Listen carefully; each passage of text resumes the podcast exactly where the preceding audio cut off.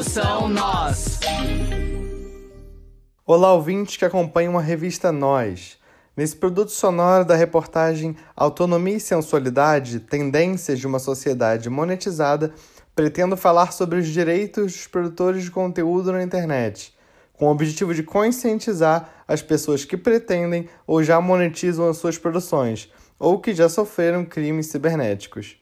Para isso, irei entrevistar a advogada e professora de direito Natália de Moraes Coscrato, que também fez especialização em política criminal e fez mestrado no Departamento de Direito Penal, Medicina Forense e Criminologia pela Faculdade de Direito da Universidade de São Paulo, a USP. Seja bem-vinda, Natália. Olá, prazer estar aqui conversando com vocês sobre direito, falar um pouquinho de direito para vocês. A primeira pergunta é: quais são os direitos dos produtores de conteúdo na internet caso ele seja exposto sem autorização? Existe uma lei muito importante sobre esse assunto, que é conhecida como a Lei de Direito Autoral. Essa lei ela traz vários direitos dos autores aí de, produ de produções artísticas, de obras literárias, e a gente pode incluir aí também né, os produtores de conteúdo na internet.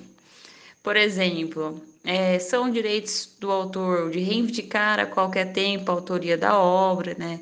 de ter a paternidade da obra reconhecida, de conservar a obra inédita, de modificar a obra antes ou depois de utilizada. Também são direitos do autor o direito exclusivo de utilizar, fruir e dispor da obra literária, artística ou científica esse direito aí de utilizar, fruir e dispor da obra, da sua obra, pode ser transferido.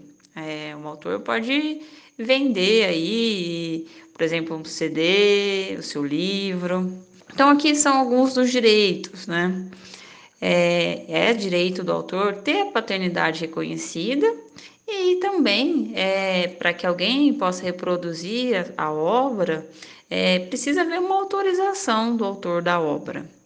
Então, nesse caso, se alguém aí reproduziu sem autorização ou sem indicar a paternidade de uma forma geral, tem exceções, a lei, essa lei de direito autoral ela traz exceções em que essa reprodução, ainda que sem autorização, pode ser feita. Mas de uma forma geral, olha, reproduziu sem autorização, isso aí está violando os direitos do autor, inclusive isso é crime. O Código Penal traz um crime, está previsto aí no artigo 184 do Código Penal, que é o crime de violar direitos do autor. Tem uma palavra importante aí, que é a palavra contrafação. O que, que é a contrafação? É a reprodução da obra sem autorização. Essa, esse termo está previsto aí também nessa lei de, de, de direito autoral ocorrendo aí uma reprodução sem, sem autorização, eu indico, né, o mais indicado é procurar um advogado para saber aí se se enquadra aí numa violação dos direitos de autor, porque a lei traz exceções em que essa reprodução pode ser feita. Mas pode ser que tenha sido uma violação, então que tenha sido um crime.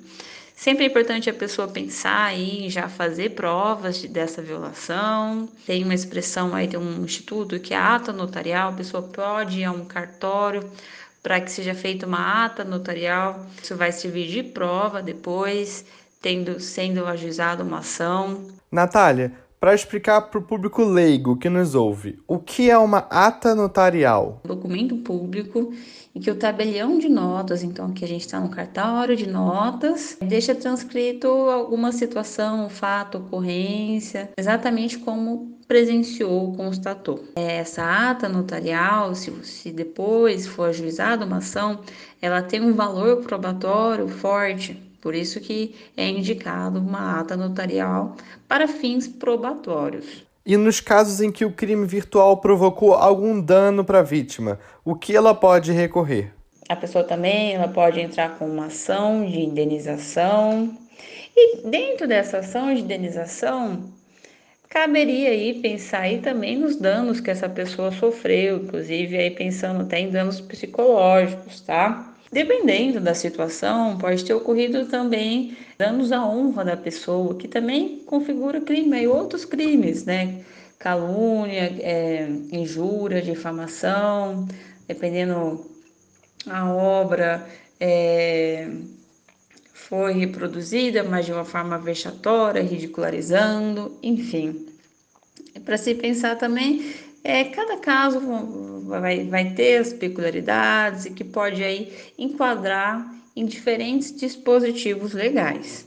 Nas situações em que é gerado algum dano psicológico, como os que foram abordados na reportagem, e a vítima necessita de um acompanhamento profissional, mas não consegue arcar com o seu custo, o que ela pode fazer? E nesse caso, a pessoa vítima ela pode entrar com uma ação na justiça civil é, para pedir uma indenização.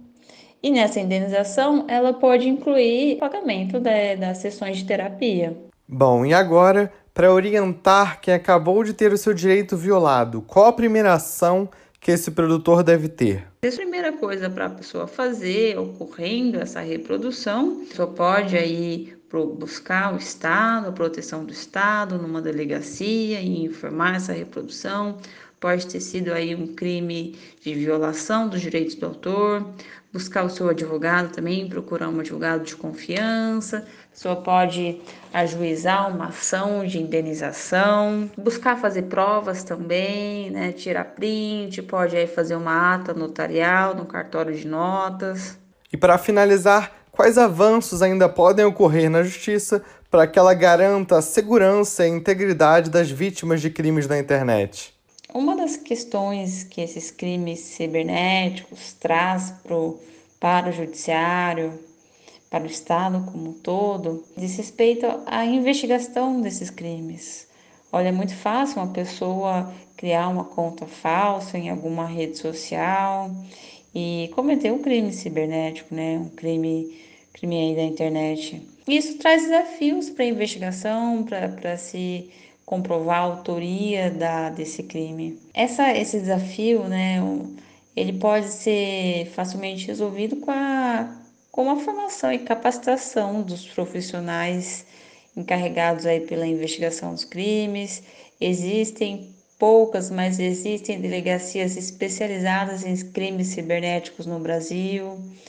A gente pode pensar aí numa ampliação dessas delegacias para que toda a população brasileira consiga aí ter acesso a elas, né? Que pensando aí que já já tem aí um corpo técnico qualificado para a investigação desses crimes.